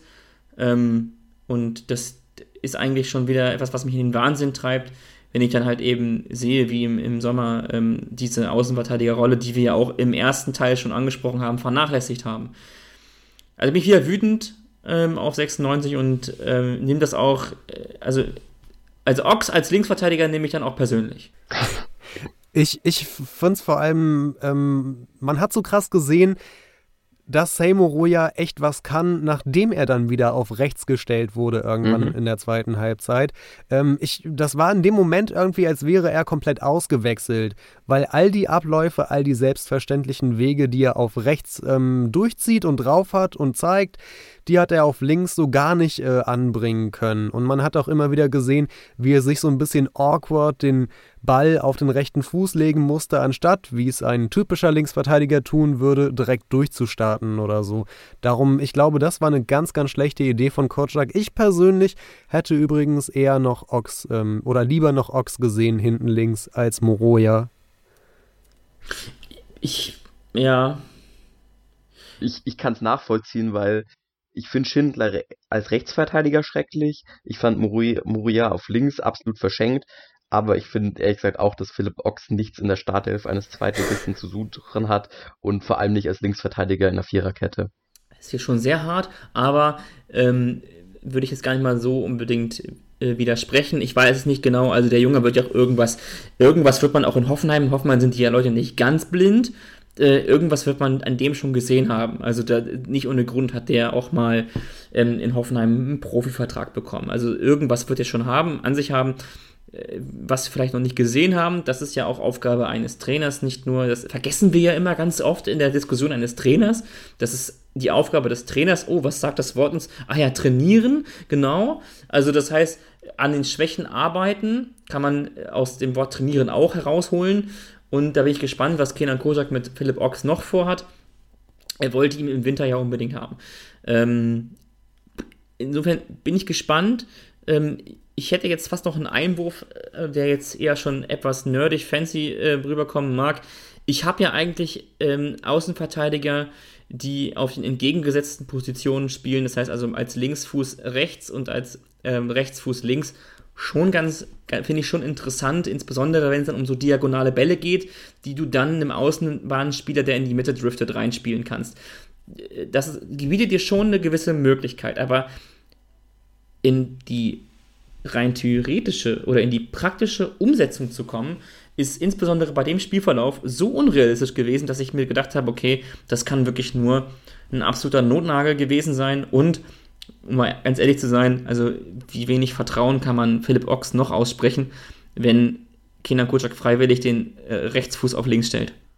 Gut, und äh, ein Aspekt, der sich vielleicht doch auch noch lohnt zu beleuchten, gerade wenn man vier Tore kassiert hat, ähm, nein, nicht der Torwart, der war diesmal tatsächlich unser bester Mann, aber wir haben ja diese neue fancy Innenverteidigung, die wir auch im letzten Blog schon mal ja, angesprochen mega, hatten. Mega gut. Aus Timo Hübers und Simon Fallett. Und ähm, das war, ich, ich merke schon nicht, ich verfalle schon äh, in den Sarkasmus äh, von Tim gerade, äh, denn ich will sagen, das war ja meine richtig starke Leistung diesmal. Also Ferdi als, als alter Timo Hübers Ultra darf gerne anfangen, ähm, sich darüber ähm, zu echauffieren. Also Timo Hübers, geiler Typ, das muss ich mal wirklich persönlich sagen, habe ich selber mal getroffen, geiler Typ, wirklich. Ähm, auch sicherlich einer, der ein bisschen kicken kann, aber der seine, seine Defizite definitiv auch hat. Das vergessen wir ab und zu mal. Ja, ich glaube auch, er wird, er wird etwas romantisiert, weil er ein total sympathischer Typ ist, weil er aus der Hannover Jugend kommt, weil er sich wieder nach Verletzungen hochgearbeitet hat. Ich glaube aber trotzdem, auch wenn Hübers äh, von einigen Fans sicher zu gut gesehen wird und er seine Defizite hat äh, im Spiel mit dem Ball, ist das, finde ich, ziemlich dünn. Andere sehen ihn im Spielaufbau stark, ich sehe es gar nicht. Trotzdem glaube ich, dass Hübers nicht unser Problem ist und dass er ähm, über die ersten Spieler generell betrachtet einer unserer besten war. Also ich bin gern kritisch mit Hübers, aber ich sehe ihn weder als das Problem, äh, noch sah ich ihn gegen Fürth als so den schlechtesten Spieler. Da würde ich, da, da würde ich auch eine Lanze brechen tatsächlich für Hübers. Ich meine, guckt euch mal das Braunschweig-Spiel an. Der hat in dem Spiel alles hinten weggeklärt. Der hat quasi jeden Zweikampf gewonnen. Ich glaube, Hübers Problem aktuell ist noch so eine gewisse Inkonsistenz, dass er es noch nicht schafft, seine gute Leistung dauerhaft auf den Platz zu bringen, dass er nicht in jedem Spiel sicher in seinem Passspiel ist äh, und dass aktuell immer wieder noch Spiele mit dabei sind, wo er regelmäßig ähm, krasse Fehlpässe auch mal spielt, wo er auch mal einen Aussetzer hat. Ähm, ich glaube, das Problem ist vor allem die Inkonsistenz und wenn er die mit mehr Erfahrung irgendwann abstellen kann, dann können wir auch wieder über all die Qualitäten reden. Ähm, ich glaube, das ist sein Hauptproblem aktuell. Ja, und er spielt halt eben außerdem Simon Folletta ist auch auf rechts. Das ist auch ein Problem für Timo Hübers konnten das gut sehen, wenn er links gespielt hat, links in, ähm, dann ähm, war er deutlich stärker. Also dann waren auch seine Bälle nach vorne deutlich stärker. Er hat ja so, schon so eine leichte, ich will jetzt mal fast sagen, ähm, chipförmige, äh, ähm, so einen chipförmigen Pass, Passstil. Also er spielt viele Bälle auch halb hoch. Ähm, böse Zungen behaupten, das macht er nicht mal mit Absicht.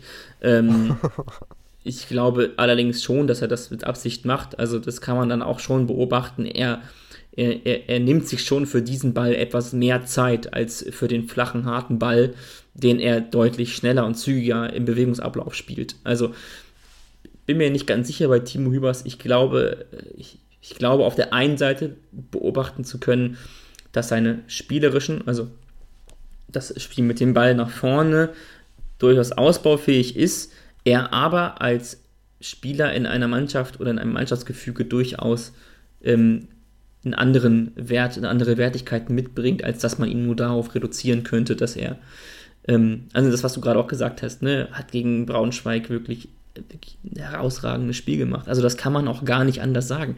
Auch gegen, äh, gegen Düsseldorf äh, wirklich herausragendes Spiel gemacht. Also gegen so eine Innenverteidigung zu spielen, ist halt auch wirklich nicht einfach.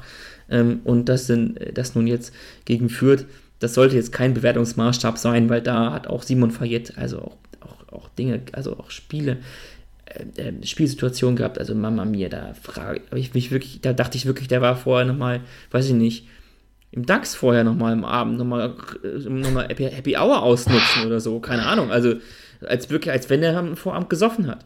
Ferdi, deine ganz unpolemische Einschätzung zu Simon Verletz. Das ist nicht unpolemisch. Das ist nein, nein, nein.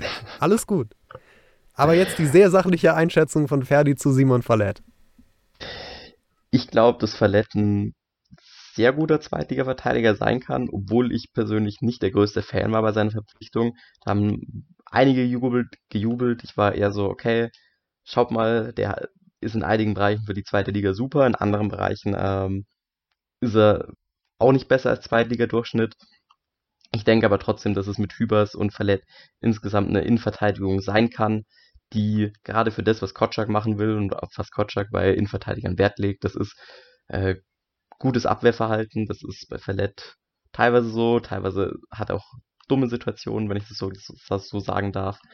Aber gerade diese physische Präsenz, glaube ich, ist bei Hübers und äh, Verlet schon gegeben, dass das potenziell eine sehr gute Innenverteidigung sein kann. Insofern will ich da auch gar nicht zu sehr auch weder auf Hübers noch auf Verlet eindreschen, selbst wenn ich jeweils nicht der glühendste Verfechter bin.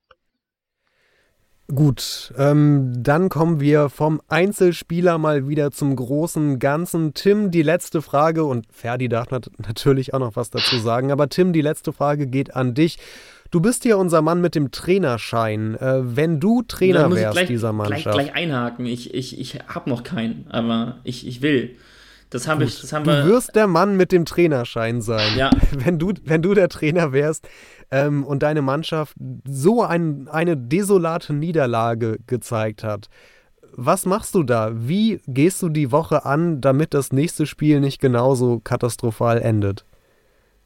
Es ist schon schwierig ähm, zu beantworten für mich jetzt als doch noch, noch Laien, muss man ja sagen. Also ich glaube, dass vor Augen führen von, von, von Schwächen, aber auch vor Augen führen, dass Fehler, die im, im, im Spiel passieren, im, im, Leistungssport normal sind.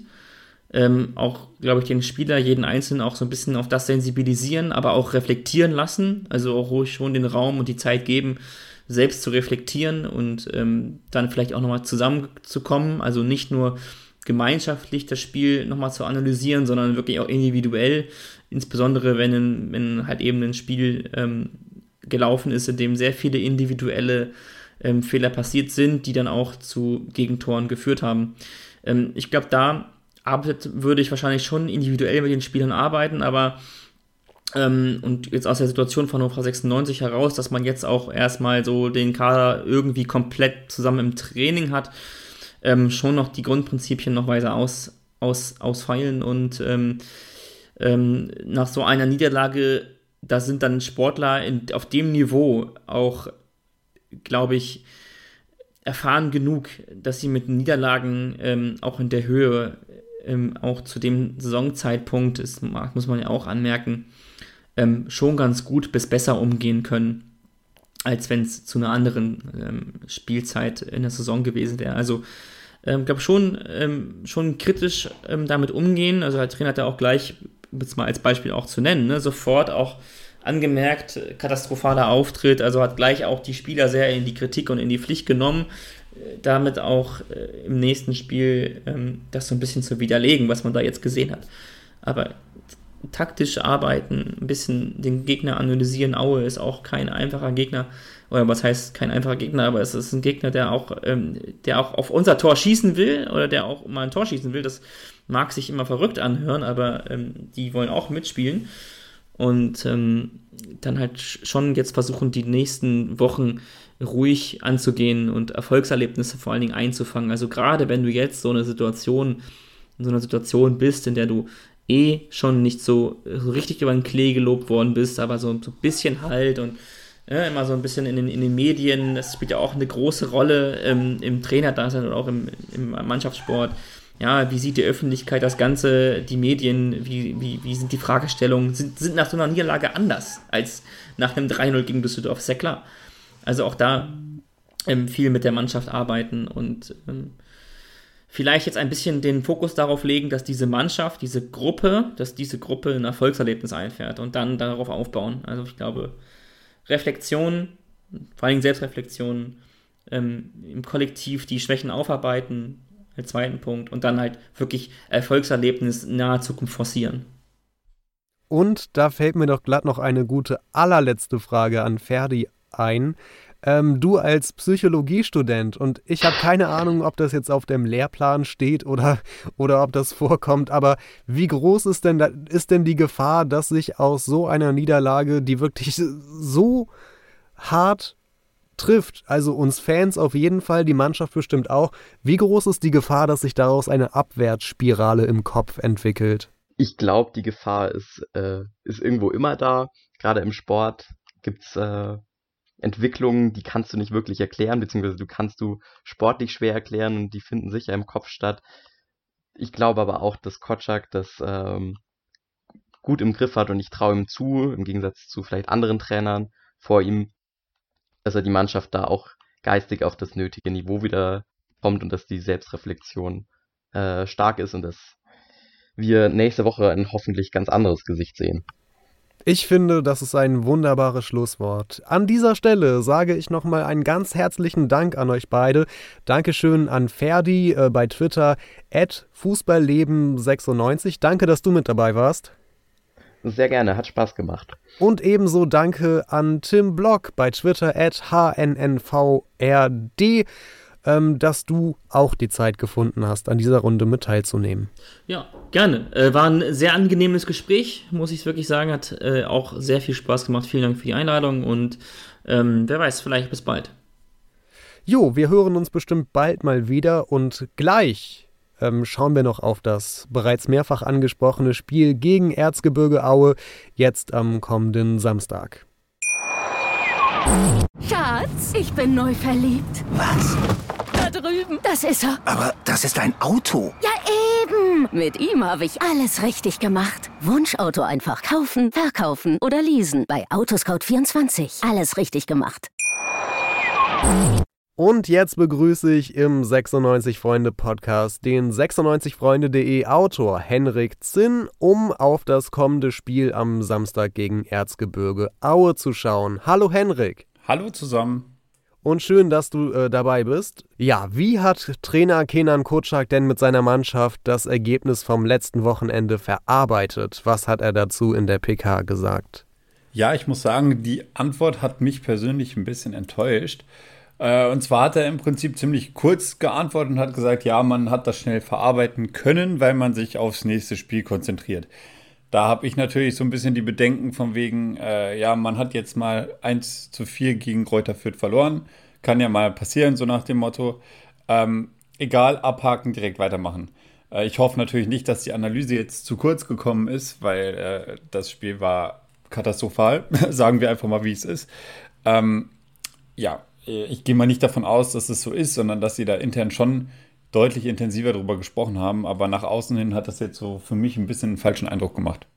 Immerhin hat Kurczak ja auch gesagt, wir drehen jeden Stein wir um. Wir drehen auch jeden Stein um und, und, hinterfragen uns auch und warum wir, weshalb jetzt in diesem Spiel dann so eine, so eine Performance äh, auf, den, auf, auf den Platz gebracht haben. Aber es geben auch andere Gründe oder es geben auch viele Details, die es natürlich nicht alles voll mitbekommen können, aber worüber wir natürlich Bescheid wissen und äh, das gilt vor allem für uns mit einem Umbruch jetzt im Kader, teils gewollt, teils waren wir gezwungen und äh, dann äh, daraus die Lehren zu ziehen und auch an diesen Sachen zu wachsen und auch aus diesen Ereignissen unsere Lehren zu ziehen und auch zu lernen. Feststellen müssen wir ja auf jeden Fall, dass in dieser Trainingswoche ordentlich Feuer drin war. Es gab einen kleinen Streit, nennen wir es mal so. Was ist da im Training passiert?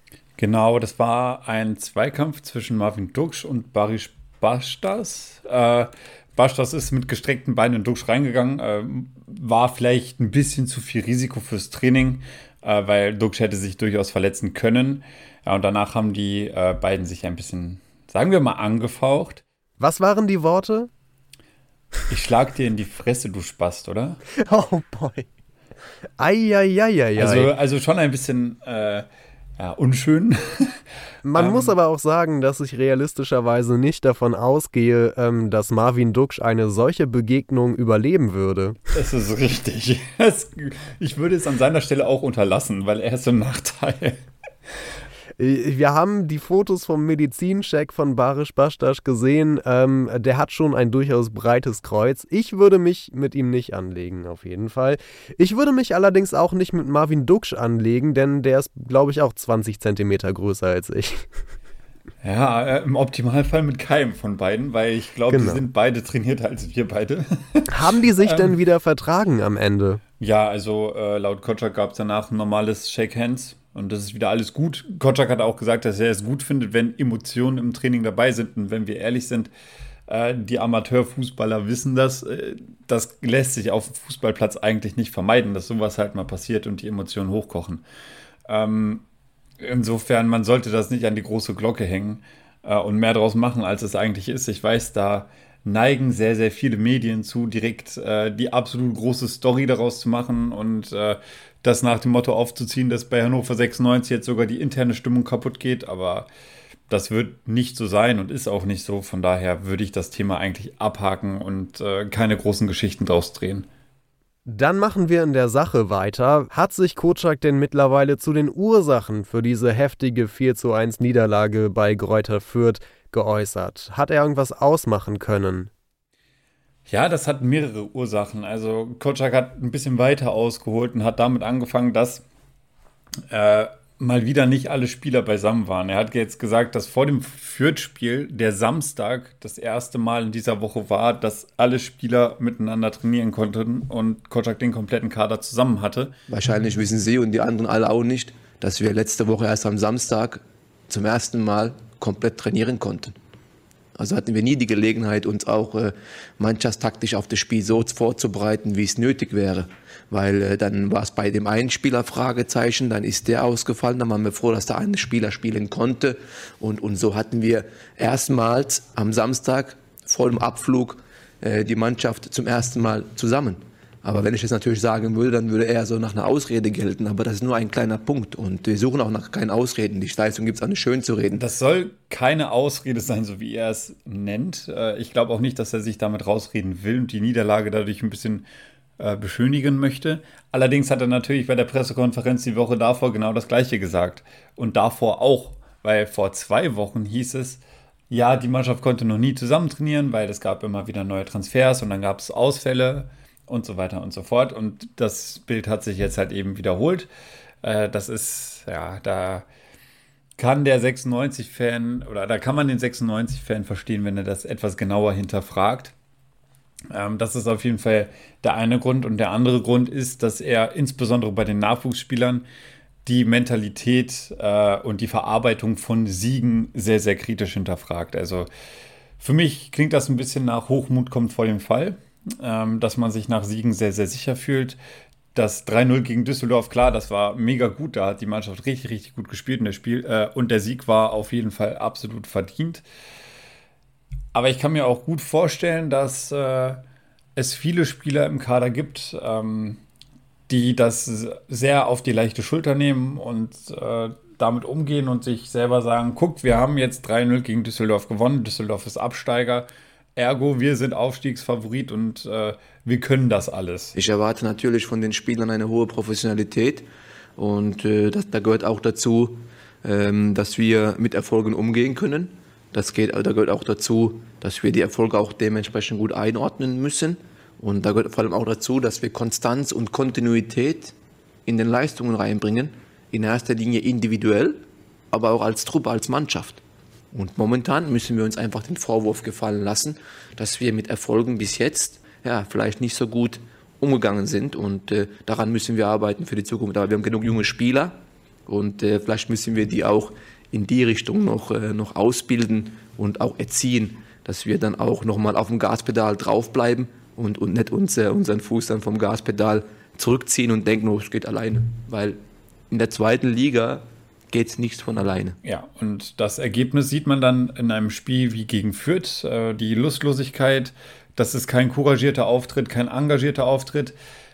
Ich habe äh, so ein bisschen meine Person, an der ich das festmachen kann. Und zwar Florent Muslia. Äh, der hat gegen Düsseldorf absolut gezeigt, dass er Bock hat. Äh, weil vorher hat Kotschak ihn versauern lassen und er hat halt eben diese eine Chance bekommen. Und gegen Düsseldorf hat er ein gutes Spiel gemacht. Dann hat Kotschak ihm mehr oder weniger die Startelf-Garantie gegeben, indem er gesagt hat, ja, er muss jetzt beweisen, dass seine Leistung gegen Düsseldorf keine Eintagsfliege war.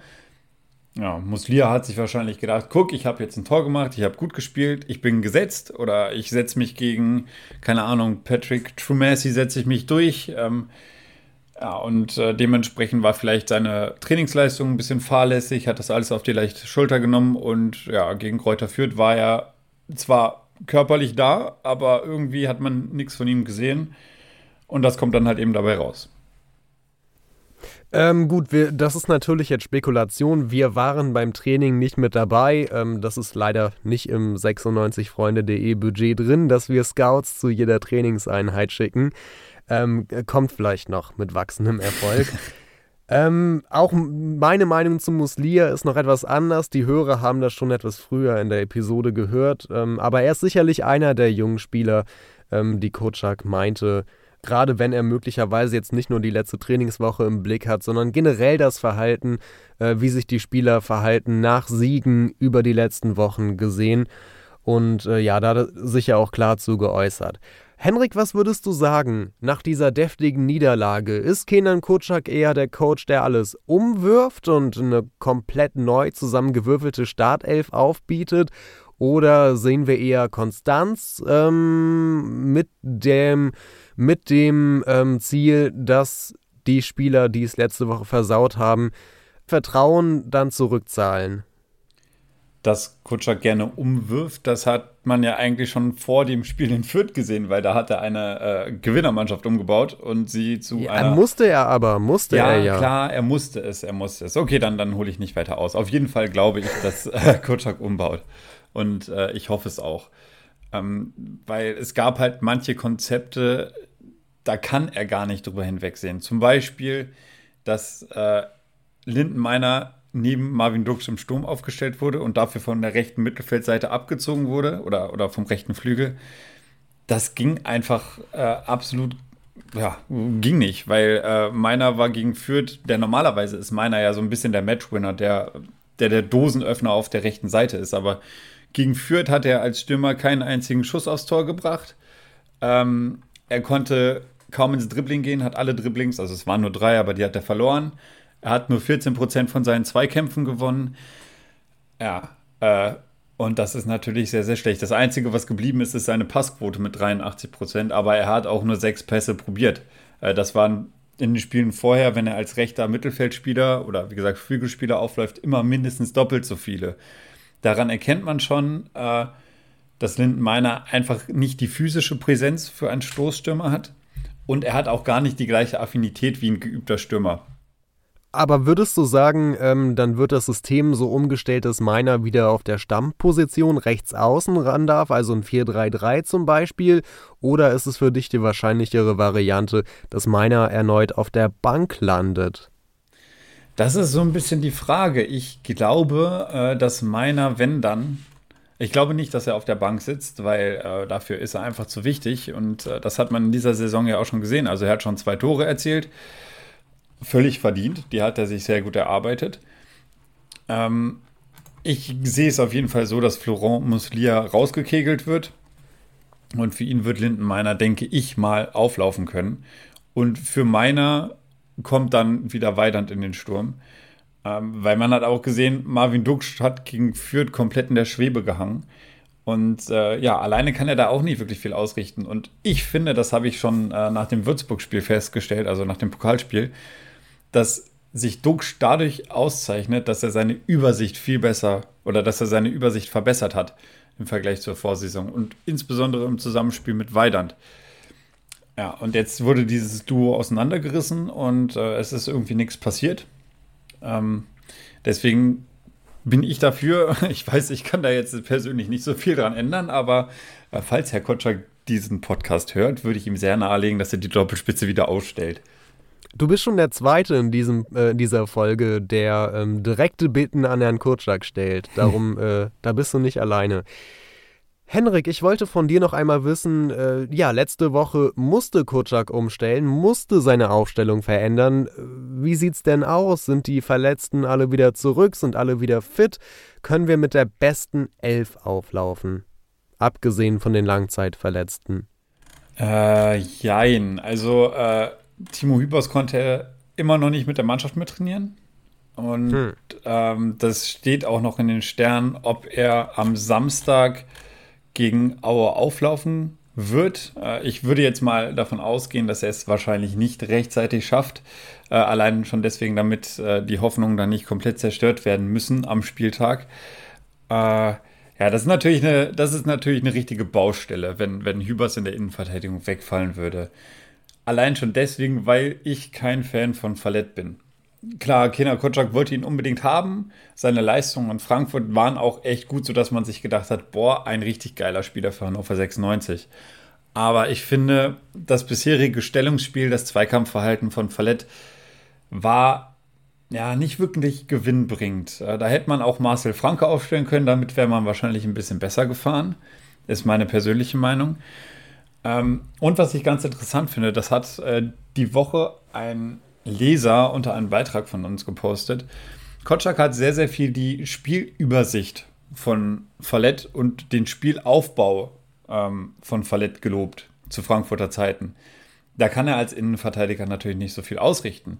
Äh, und das, oder, und im Kommentar hieß es weiter, dass man es dann vielleicht einfach mal probieren sollte, Fallett vorzuziehen, vor die Innenverteidigung. Vielleicht auch mal neben Biol auflaufen lassen. Das fand ich eigentlich einen ganz interessanten Vorschlag, weil ich finde einfach, dass Fallett im System von Hannover 96 noch nicht angekommen ist. Ja, ich würde halt fast sagen, gib ihm doch noch mal ein wenig Zeit und äh, so ein linksfüßiger Innenverteidiger, den findest du auch nicht überall. Du, die wichtigere Personalie haben wir jetzt aber noch gar nicht angesprochen. Niklas Hult, ja. wir brauchen dringend unseren Linksverteidiger zurück. Hult wäre verdammt wichtig oder ist verdammt wichtig. Allerdings steht sein Einsatz auch noch in den Sternen. Äh, das hat man gegen Fürth gesehen, wie unglaublich wichtig er in der Viererkette von Hannover 96 geworden ist. Zwar konnte Muruya endlich mal wieder von Anfang an spielen, was mich gefreut hat. Allerdings hat man auch da gesehen, er ist Rechtsfuß, er kann auf links nicht. Äh, das kann man Muruya jetzt, finde ich, gar nicht äh, vorwerfen, weil er ist gelernter Rechtsverteidiger. Ja, und äh, wie gesagt, Niklas Hult, äh, der hat mehrere Attribute. Erstens, er ist Linksfuß, er ist groß, er ist schnell, ja, äh, das heißt, er kann so, sowohl die Angriffe nach vorne initiieren, als auch schnell mit zurückgehen, als auch in die Mitte verschieben, hat ein gutes Auge. Also ich glaube, Hult ist in der Abwehr mit Hübers vielleicht der kompletteste Spieler. Äh, vielleicht einer der komplettesten Spieler im ganzen Kader von Hannover 96. Ja, und deswegen wäre es natürlich verdammt bitter, wenn er jetzt wieder nicht spielen könnte. Wir haben uns vorhin in dieser Episode, aber als Fans generell auch schon in den letzten Wochen gefragt, wann wird eigentlich Patrick Tomasi wieder fit? Der soll doch noch so Fitnessprobleme haben, nachdem er sich ähm, über den Sommer ähm, selber mit einem persönlichen Trainer fit halten musste und äh, soll noch nicht so ganz wieder dran sein. Ähm, aber jetzt auf der Pressekonferenz wurde auch noch eine Sache behandelt, die ähm, seinen Fortschritt zusätzlich beeinflusst. Ja, genau. Äh, also zusätzlich zu der, ich nenne es mal in Anführungszeichen, Trainingskrise, ähm, kommen, ja, es sind eigentlich nicht familiäre Probleme, weil eigentlich ist es was Schönes. Äh, seine Frau ist nämlich mit dem fünften Kind schwanger allerdings muss sich Trumasi natürlich um die anderen vier Kinder kümmern. Und äh, so wie Kotschak das geschildert hat, er hat es jetzt nicht direkt so gesagt, aber da geht logischerweise ziemlich viel Zeit drauf. Das ist ja auch absolut wichtiger als Fußball. Und wir müssen ihm trotzdem die Unterstützung geben und trotzdem ihm auch helfen. Äh, auch in der Phase des Lebens jetzt einfach auch äh, durchzukommen und äh, die Performance äh, im, im Training ist halt, äh, ja, manchmal mal kommt es natürlich vor, äh, dass, er, dass er zeigt, was er kann. Davon sind wir überzeugt und mal dann weniger. Es klang ein bisschen so, als wäre Messi mit seinen Gedanken momentan eher nur bei der Familie und nicht so viel auf dem Platz. Schauen wir abschließend auf unseren Gegner. Erzgebirge Aue, das Team von Trainer Dirk Schuster, wie sind die in Form? Wie sind die letzten Ergebnisse? Was bringen die auf den Platz? Ja, Aue ist immer ein schwieriges äh, Team zum Einschätzen und äh, die Vorbereitung auf Aue ist auch schwierig. Das wurde vorhin in der Pressekonferenz auch ein paar Mal erwähnt.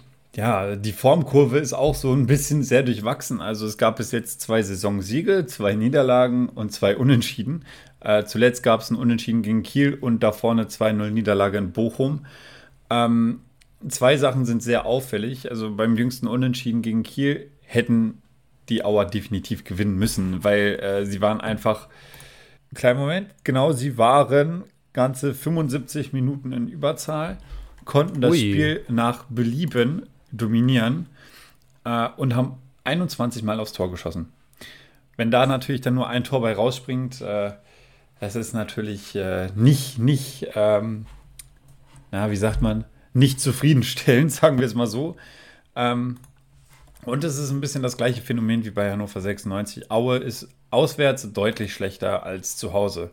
Also es gab jetzt in den letzten zwei Auswärtsspielen eine Niederlage gegen Bochum und eine Niederlage gegen Hamburg. Man konnte in beiden Spielen kein Tor erzielen und kassierte insgesamt fünf Stück. Ja, damit kann man definitiv nicht zufrieden sein aus Auer Sicht. Auch wenn sie natürlich nicht die gleichen Ambitionen wie Hannover 96 haben. Aber ja, aktuell steht man auf dem 10. Tabellenplatz. Und wie gesagt, die Situation ist so ein bisschen durchwachsen. Und es kommen jetzt noch viele Verletzungsprobleme hinzu. Ähm, also für die Auer wird das in Hannover definitiv keine leichte Aufgabe. Coach Kotschak hat auf der Pressekonferenz auch erzählt, was er von unserem nächsten Gegner hält und einige der wichtigsten Spieler erwähnt. Die Mannschaften von, äh, von Dirk Schuster sind ja bekannt, dass sie für ehrliche Arbeit stehen, dass sie für Unbequemlichkeit stehen, dass sie äh, aggressive spielen und äh, Sie haben es gerade eben gesagt, die haben natürlich mit Martin Mendel eines, einen sehr fußballerisch, einen sehr, sehr guten Torwart. Sie haben mit Sören Gonta hinten drin einen richtigen Leader, haben in ihrem Mittelfeld mit Riese, Fandrich sehr gute Leute drin, haben, äh, haben aber vor allem auch vorne drin mit Testro oder auch mit Krüger, der ja momentan bei der U21 für Furore sorgt und auch auf vielen Bundesligisten oder bei vielen Bundesligisten auf dem Zettel steht, äh, sehr gute Qualität äh, in ihren eigenen Reihen. Aber das überrascht mich ja nicht. Wir reden hier von der zweiten Liga Deutschland und da hat durchweg jede Mannschaft äh, seine Qualitäten. Henrik, du hast mir vor der Aufnahme eben schon gesagt, dass du eine kleine Auffälligkeit bei Aue beobachtet hast, nämlich dass die auswärts offensiver auftreten als zu Hause. Kann das sein? Ja, das klingt ein bisschen komisch. Äh, das weiß ich selber, aber irgendwie äh, ja, ist es nun mal so. Ich meine, wir als Hannoveraner können uns darüber freuen, ähm, aber warten wir mal ab, ob sie daran festhalten. Also zuletzt gegen Kiel haben sie im 3-4-1-2 gespielt. Klar, nur eine Dreierkette hinten, aber man hatte ein relativ gesichertes Mittelfeld. Ähm, und prompt hatte man auch mehr Spielanteile. Aber wenn man sich jetzt mal die Aufstellung aus dem Bochum-Spiel davor anguckt, äh, da wundert man sich schon ein bisschen, weil da haben die eben 4-1-4-1 gespielt. Und äh, der Raum zwischen Innenverteidigung oder Verteidigung und der Mittelfeldlinie, der war absolut unbesetzt. Also da hat nur Riese gespielt als einziger Akteur und die Bochumer konnten durch hohe Bälle in diese Schnittstelle spielen und darüber sehr, sehr viele Angriffe kreieren. Ähm, unter anderem musste in einer Situation der Linksverteidiger Rizzuto eingreifen äh, und hat folglich die rote Karte kassiert, weil Riese halt eben nicht aufgepasst hat. Und ja, wenn sie genau so auflaufen äh, mit der gleichen Formation, dann ist das für Hannover 96 ein absoluter ja, ein absoluter Glücksfang nahezu schon, weil äh, solche Lücken wird man nicht oft in der zweiten Liga bekommen. Dann, Henrik, äh, letzte Frage für dich als Fan. Ähm, wie ist denn dein Gefühl? Glaubst du, dass 96 äh, die Heimstärke wiederfindet und äh, wieder dominant und erfolgreich spielen kann? Oder hat diese grässliche Niederlage gegen Fürth einen dauerhaften Schaden hinterlassen? Ich glaube schon, dass Hannover das macht. Zum einen muss Hannover das Spiel gewinnen, weil sie haben sich selbst zum Aufstiegskandidaten ernannt. Äh, wenn man da gegen Fürth und Aue hintereinander verliert, nichts gegen Fürth und Aue, aber dann kann man sich selber nicht als Aufstiegskandidaten bezeichnen. Sie sind zu Hause stärker, das kommt auch noch dazu. ähm, haben deutlich mehr Qualität als Aue im eigenen Kader. Und äh, die Auer haben mit ihrem Spielsystem, oder anders gesagt, die Auer spielen mit ihrem System den Hannoveranern so ein bisschen in die Karten. Allerdings würde ich äh, einen möglichen Sieg an eine Bedingung knüpfen. Und zwar ist die Bedingung, dass das Flügelspiel wieder aktiviert wird. Weil bei Aue fallen Gaetan Bussmann, der gelernte Linksverteidiger, und äh, Calogero Rizzuto, wenn das richtig ausgesprochen ist, keine Ahnung. Äh, auf jeden Fall der etatmäßige Rechtsverteidiger. Die fallen beide aus. So, Rizzuto hat im letzten Spiel die rote Karte gesehen und Bussmann ist verletzt. Das heißt, über die Außen ist Aue sehr, sehr verletzlich. Äh, das hat man gesehen gegen Kiel. Wenn Kiel da mal zu Entlastungsangriffen kam, dann insbesondere über die linke Verteidigungsseite der Auer, sprich über den rechten Flügel. Das heißt, wenn Lindenmeiner wieder auf rechts spielen würde, wäre das eine absolute Waffe für Hannover 96. Das gleiche gilt für den linken Flügel. Ich persönlich hätte jetzt gesagt, entweder zieht man Schindler links vor oder man probiert es mit Tumasi, der eigentlich noch keine wirkliche Chance gekriegt hat. Und dann kann man auch das Flankenspiel mit den hohen Bällen wieder aktivieren was man gegen Fürth auch gespielt hat, aber durch Lindenmeiner im Sturmzentrum hat das absolut nichts gebracht. Wenn man jetzt wiederum Henrik Weidand in die, in die Sturmspitze stellt, hat man einen physisch präsenten Spieler im gegnerischen 16er, der ein sehr, sehr guter Abnehmer und Verarbeiter ist. Und dann kann das Konzept aufgehen. Mal gucken, wofür sich Trainer Kurczak entscheidet. Henrik, ich danke dir für deine Einschätzung. Vielen Dank und vielen Dank euch fürs Zuhören und auf ein erfolgreiches Wochenende. Das würde ich auch sagen. Hoffentlich geht das diesmal nicht wieder in die Hose. Ähm, meine größte Hoffnung allerdings ist, dass ich nicht schon wieder in der 60. Minute denke, wann ist dieses Spiel eigentlich vorbei? Macht es gut und bis zur nächsten Ausgabe. Schatz, ich bin neu verliebt. Was? Drüben. Das ist er. Aber das ist ein Auto. Ja, eben. Mit ihm habe ich alles richtig gemacht. Wunschauto einfach kaufen, verkaufen oder leasen. Bei Autoscout24. Alles richtig gemacht. 96 Freunde, der Hannover Podcast mit Christian Herde. Auf meinsportpodcast.de. Schatz, ich bin neu verliebt. Was? Da drüben. Das ist er. Aber das ist ein Auto. Ja, eben. Mit ihm habe ich alles richtig gemacht. Wunschauto einfach kaufen, verkaufen oder leasen. Bei Autoscout24. Alles richtig gemacht.